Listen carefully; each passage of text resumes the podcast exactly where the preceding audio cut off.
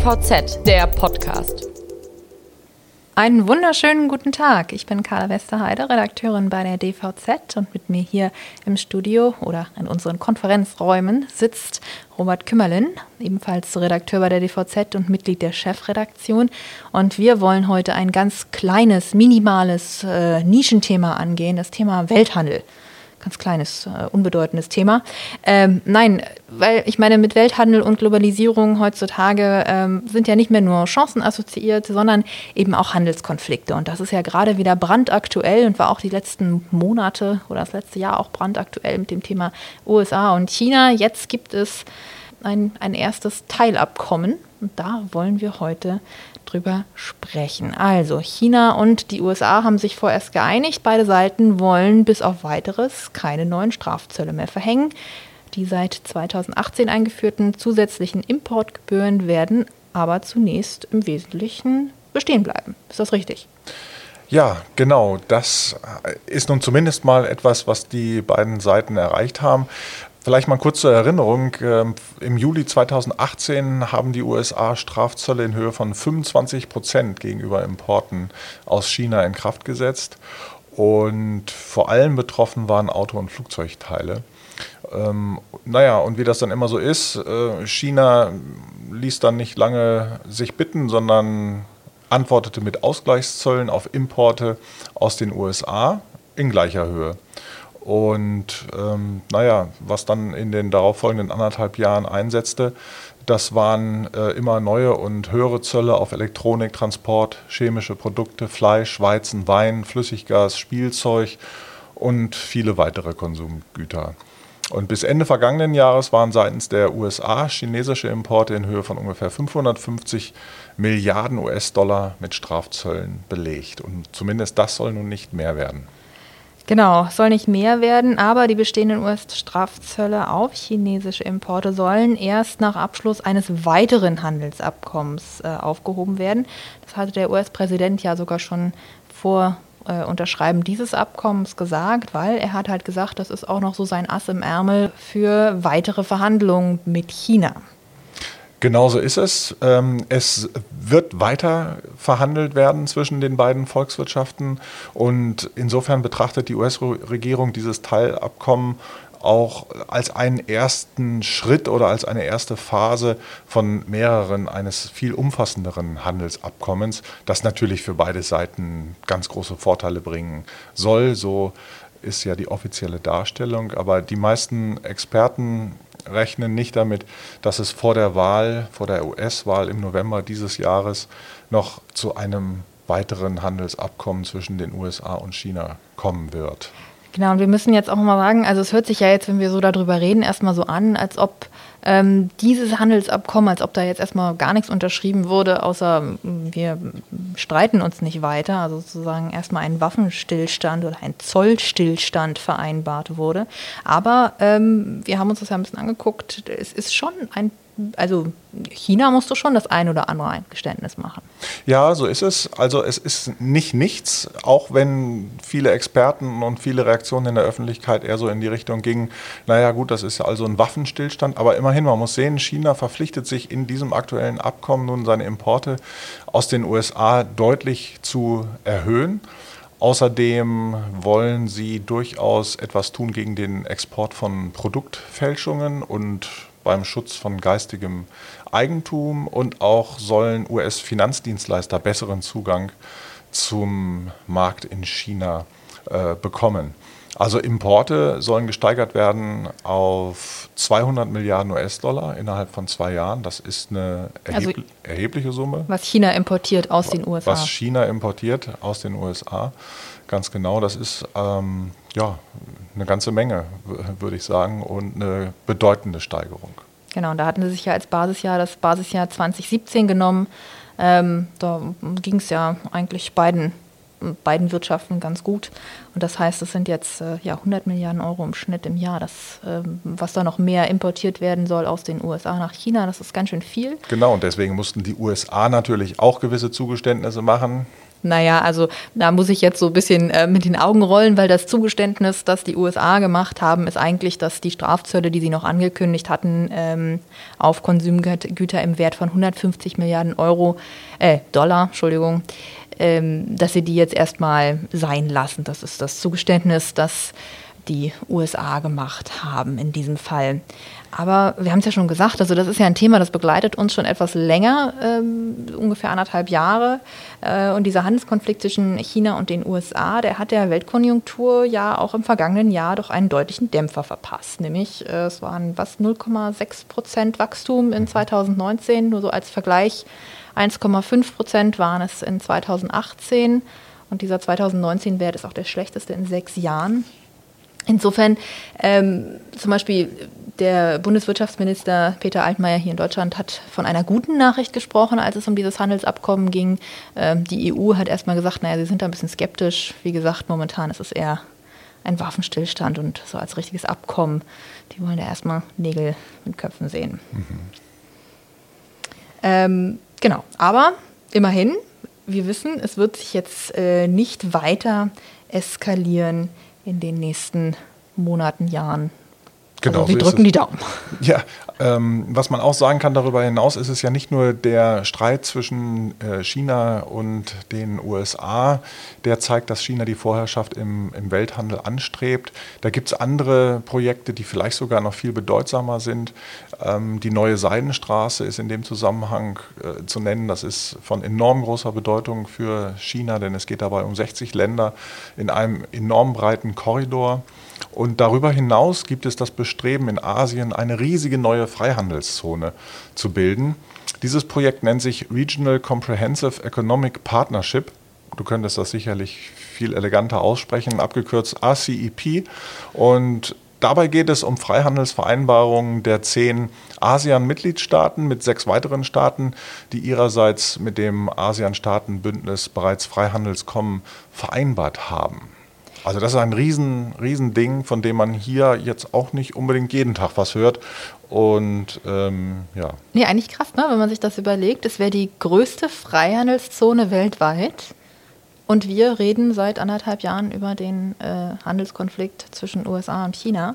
Aber ja, ähm, also nur mal so, um das mal so einzuordnen, wenn dieses, diese Freihandelszone zustande käme, dann würden in der mehr als drei Milliarden Menschen leben die ein Bruttosozialprodukt von etwa 17 Billionen US-Dollar erwirtschaften.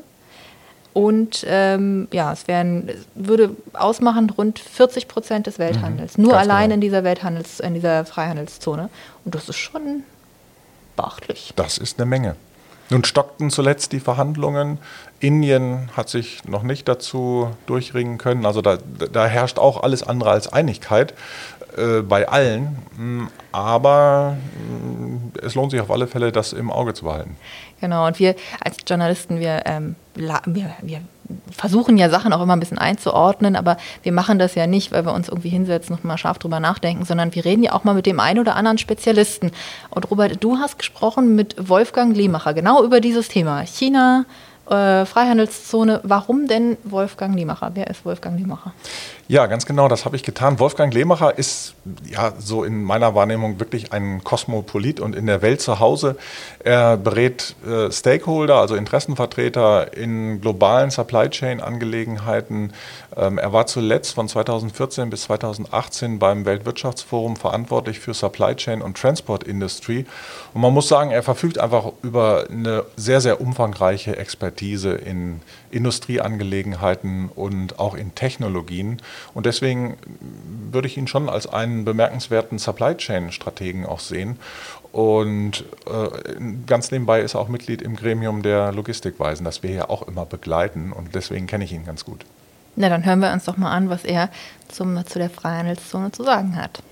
Ich bin weiterhin äh, positiv. Immerhin haben sich 15 der 16 verhandelnden Staaten darauf geeinigt, das Freihandelsabkommen zu unterzeichnen.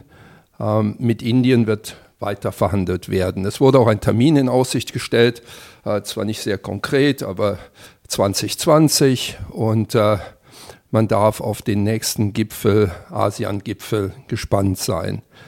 Der Freihandelspakt würde, wie gesagt, ein, ein Drittel des Welthandels einschließen. Ähm, es betrifft äh, China, Indien, Japan, äh, Südkorea, Australien, Neuseeland, also eine riesige Zone. Und äh, natürlich äh, würde dieses Abkommen äh, den Austausch von Waren äh, dort vereinfachen. Ja, Riesenprojekt. Das heißt, China sitzt da und äh, wird Teil oder wahrscheinlich Teil einer Freihandelszone, die 40 Prozent des Welthandels ausmacht. Und es ist noch gar nicht so lange her. Ähm, da galt China eher als, ja, weiß ich nicht, so als, als Kopiermaschine der Ideen des, des Westens. Also ich meine, es äh, ist schon interessant, wie sich China doch immer, immer weiter entwickelt. Absolut. Also China galt nicht nur als Kopiermaschine, sondern natürlich auch als Werkbank, als verlängerte Werkbank für viele westliche Unternehmen. Und zugleich wurde dann unterschätzt, welches Entwicklungspotenzial in dem Land eigentlich herrscht und steckt. Und heute ist das so, dass dort die Technik für unsere Welt von morgen entwickelt wird. Und äh, zugleich ist China ein wirtschaftlicher und gesellschaftspolitischer Gegenentwurf zur westlichen Welt. Das muss man auch mal so sagen. Aber sie sind sehr erfolgreich damit, auch wirtschaftlich. Und dieser Gegenentwurf, der fußt halt auf einer Kombination aus autoritärem Staat und Digitalisierung. Auch dazu äußert sich Wolfgang Lehmacher. Ich habe seit Jahren darauf hingewiesen, äh, dass China sehr umsetzungsstark ist und äh, dies aufgrund von politischen Rahmenwerken, die zentral festgelegt werden. Das heißt, man bestimmt dort die Pläne für das gesamte Wirtschaftsökosystem. Ich weiß nicht, ob das ein wirklich revolutionäres alternatives System ist zumindest für den Westen. Der Westen hat seine Stärken, der Westen hat seine Art, mit der Wirtschaft umzugehen. Ja, interessantes System da in China. Ähm, ich bin trotzdem meistens ganz froh, dass das hier doch noch anders läuft und es nicht diese, diese zentrale Idee gibt, der allen, ja, der allen folgen müssen. Ja, genau, das sieht Wolfgang Lehmacher ja auch ähnlich und auch er wünscht sich nicht, dass das so wie in China, in Europa oder in Deutschland läuft und hierzulande chinesische Konzepte übernommen werden. Letztendlich ist es eine Frage der Balance von Kapitalismus und Sozialismus, die dieses Land so stark gemacht haben. Ähm, Lehmacher seinerseits sagt wieder, wir in Europa sollten auf unsere bewährten Konzepte vertrauen und uns halt auch dem Wettbewerb stellen. Dem Wettbewerb stellen, okay. Ähm, wenn man über Digitalisierung oder überhaupt auch äh, die, diese Art von, von Innovation, also künstliche Intelligenz und so spricht, was ja doch in, in China eben äh, entwickelt wird, also die sind da ja vielleicht nicht Vorreiter immer mit den, also mit den USA sind sie auf jeden Fall, sind die beiden, die da ganz klar ähm, die Nase vorn haben. Aber sobald man über künstliche Intelligenz und äh, Digitalisierung spricht, hat man ja auch ganz schnell, besonders im Zusammenhang mit China, dieses böse Wort Überwachungsstaat im Raum stehen. Absolut, ja. Ganz genau. Und in dem Zusammenhang stellt sich immer die Frage, äh, ob China eben noch ein Staat ist, der sich selbst reguliert und in dem die Menschen ihre Freiheitswerte noch verteidigen können. Ähm, man bekommt hier natürlich ein Bild aus den Medien und so weiter. Wie sieht es da aber wirklich aus? Nicht? Denn äh, klar, wie du schon sagst, äh, auf Basis dieser riesigen Datenmengen verbunden mit der Auswertung durch künstliche Intelligenz kann man natürlich vermuten, dass da ein maximal staatlich organisiertes und dann vorgegebenes System entsteht, beziehungsweise schon entstanden ist. Und klar, wir haben da so unsere Vorstellung. Wolfgang Lehmann wiederum, der kennt das Land sehr gut. Er hat ähm, viel Zeit dort verbracht und hat ein sehr klares Bild davon. Können wir auch noch mal reinhören? Zunächst äh, möchte ich sagen, dass aufgrund meiner vielen China-Reisen und der Zeit, die ich dort verbringen durfte, äh, ich sagen kann, dass die Menschen sich dort nicht eingeengter fühlen als in Europa, als die Menschen in Europa. Äh, insofern ist äh, Freiheit relativ. Und äh, in vielen Wel Ländern der Welt, in vielen Ländern der Welt sehe ich konservative Tendenzen, die die Freiheit einschränken, äh, die Freiheit des Individuums. Ähm, wir sehen das in, England, Spanien, Vereinigten Staaten, äh, Kameraüberwachung, Datenerhebung, Datenaustausch. Das ist kein, kein chinesisches Phänomen, sondern ich denke, das ist ein, ein weltweiter Trend. Ähm, uns wird das als Sicherheit verkauft. Ja, dazu noch eine, eine persönliche Geschichte. Ich war zwischen den Jahren auf dem Chaos Computer Kongress in Leipzig, ist immer wieder interessant. Und die haben tatsächlich Schminkkurse gegen Überwachungskameras angeboten. Also du wurdest eben geschminkt so, dass, oder man hat dir gezeigt, wie man sich schminkt, ähm, dass eben so Überwachungskameras eben diese Gesichtserkennung, dass sie dich nicht mehr als Person wahrnehmen. Aber Moment mal, normalerweise schminke ich mich doch nicht vor Kameras, sondern Nee, gegen die Kameras. Du schwingst dich ja, du schwingst dich gegen die Kameras. Vor dem Spiegel, aber gegen die Kamera. Du musst dir das vorstellen, es ist jetzt nicht so wie ich, die äh, morgens ein bisschen äh, hier mhm. Lidschatten und ein bisschen Eyeliner auflegt, sondern ähm, diese Leute sahen wirklich aus wie Mitglied aus einer 80s Band. Also die hatten wirklich so eine, ja, mhm. also die waren mhm. halb, Gesichter waren halb blau geschminkt. Das war, war sehr, sehr aufregend, aber das ist eben gemacht, da kann diese, diese Kamera, diese, dieses wandelnde Wesen nicht mehr als Person wahrnehmen. Es war auf dem Hacker-Kongress ein, ein großes Thema, Gesichtserkennung und äh, staatliche Überwachung und äh, ob das denn wirklich der Sicherheit dient oder eben genau der Unsicherheit, weil Interessant. das ist ja auch in China ein großes Thema. Dort gibt es auch jede Menge Kameras. Ich glaube, auf, ich habe meine Zahl gehört, auf drei Personen entfallen zwei Überwachungskameras. Das ist eine Menge. Da wird eine ganze Menge aufgezeichnet. Und auch das, was man aus den Bewegungsdaten mittlerweile auslesen kann, ist eine ganze Menge. Also was man anhand des Ganges äh, einem Menschen an Eigenschaften zuweisen kann und und und. Es ist wirklich enorm. Und mit Hilfe von künstlicher Intelligenz kann man das halt auch sehr, sehr umfangreich auswerten. Ja. Und es ist eben krass, wie normal das für uns mhm. wird. Und besonders, ich sag mal so, für die nächste Generation, wir hatten auch Kinder dabei, die sagen, ja, wieso ist doch eigentlich alles super? Und wir saßen und dachten, hm, naja. Aber äh, zurück zum Thema, ja. weil sonst ähm, wird dieser Podcast ewig lang. Ähm, was empfiehlt Wolfgang Lehmacher denn nur den Europäern? Ist denn jetzt China die Macht, die hier wirtschaftlich gesehen uns alle überrollen wird? Oder sind das super Handelspartner? Was, was, äh, ja, was sollen soll die Politik hierzulande tun? Ja, das ist natürlich eine gute Frage. Sicherlich muss sich Europa auf die Situation in China auch einstellen und darauf eingehen. Man muss ganz genau beobachten, was dort passiert und wie erfolgreich dieses System sich dort weiterentwickelt. Und auch hierzulande äh, ist es sicherlich angeraten, alles dran zu tun, um Informationen, die man sammeln kann, Daten, die man sammeln kann, tatsächlich in konkretes Wissen umzuwandeln.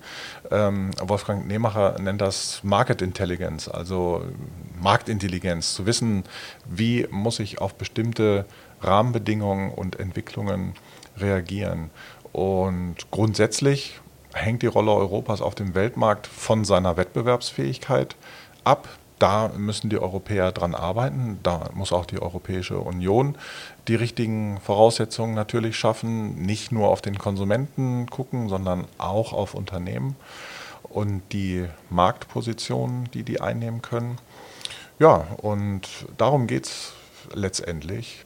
Ich denke, dass äh, es wichtig ist, China äh, zu beobachten und die technologische Entwicklung in China, die Produktentwicklung in China, weil sich äh, China äh, im aktuellen Kontext zum Hochindustrieland entwickeln wird. Alleine schon aufgrund der Tatsache, dass sie sich nicht darauf verlassen können, weiterhin Hochtechnologie aus den USA importieren zu können.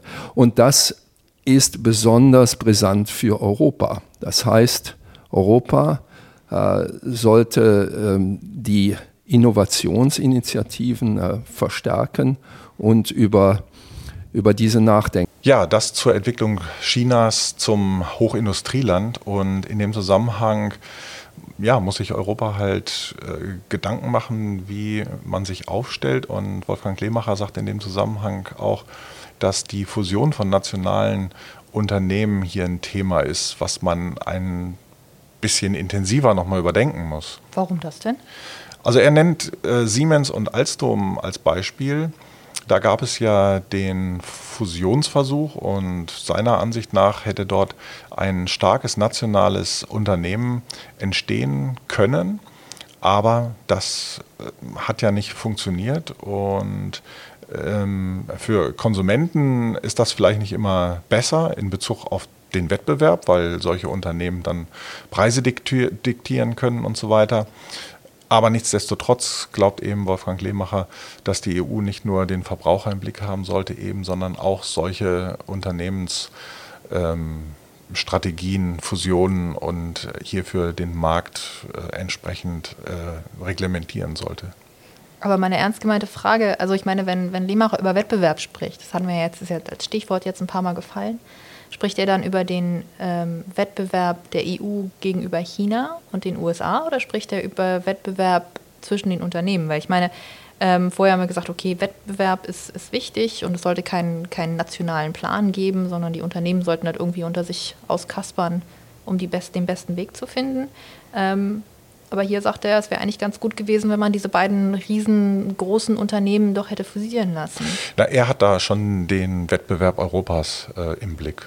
Und ähm, da, das ist das Thema halt, wie, äh, wie positioniert sich die Region, wie positioniert sich Europa in diesem sich ändernden Welthandelsgefüge, wo also zwei große Mächte um die Vorherrschaft streiten und ähm, man kann sich nicht nur auf einen Handelspartner verlassen oder einen großen Handelspartner, das ist ja auch äh, ganz klar, sondern man muss eben sehen, dass man als Europa, was keine große Landfläche jetzt ist, in dem Sinne, wie man sich da aufstellt. Darum geht es. Okay, das heißt, als Europa doch öfter mal nach China blicken und vielleicht doch so das ein oder andere ähm, übernehmen. Aber andersrum, guckt China denn auch auf Europa? Also ich meine, wenn wir über Wettbewerb äh, zwischen, also der, Wettbewerb, der Wettbewerbsfähigkeit äh, Europas sprechen, guckt denn China auch mal äh, auf unseren alten Kontinent hier oder sehen die Chinesen in Brüssel keine.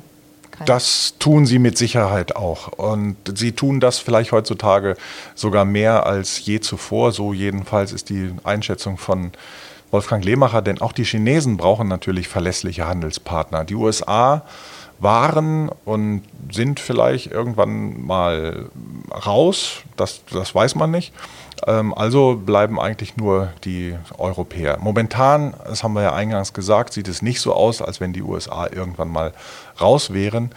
Aber äh, es ist tatsächlich so, China äh, guckt nicht nur in die eigene Region, sondern natürlich brauchen die äh, weltweit Handelspartner, starke Handelspartner. Da schauen sie nach Europa. Deswegen auch solche Projekte wie die neue Seidenstraße.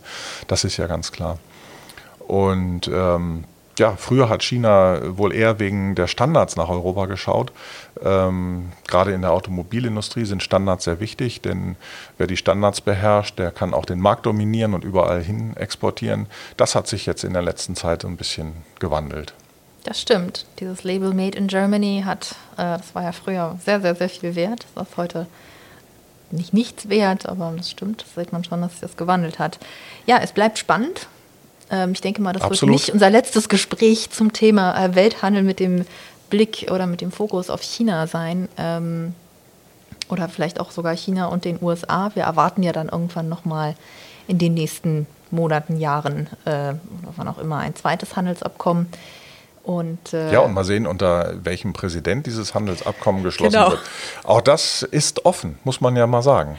Das ist ähm, offen, ja, ich habe da ja so meine, meine Befürchtungen, die möchte ich jetzt hier nicht weiter äußern, ähm, unter welchem Präsident dieses Handelsabkommen ähm, ja, ähm, nochmal äh, angefasst wird und nochmal geschlossen wird. Denn ich glaube, da ist ein, ein ganz klarer Plan dahinter. Ich hoffe, der geht nicht unbedingt auf, aber nun gut, wir werden es sehen.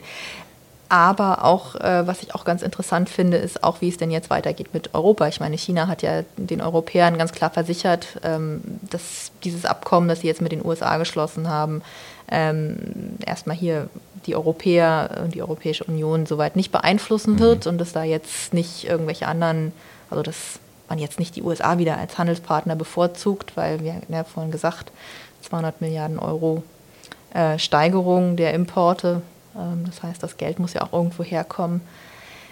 Genau, das soll nicht zulasten der Europäer fallen, aber ähm, wir haben alle keine Kristallkugel. Mhm. Das heißt, wir werden uns einfach demnächst nochmal zusammensetzen und mal sehen, ja, wo die Reise so hingegangen ist. So ist das. Genauso werden wir das machen. Ich glaube, auch das Thema wird uns noch in verschiedenen Facetten erhalten bleiben.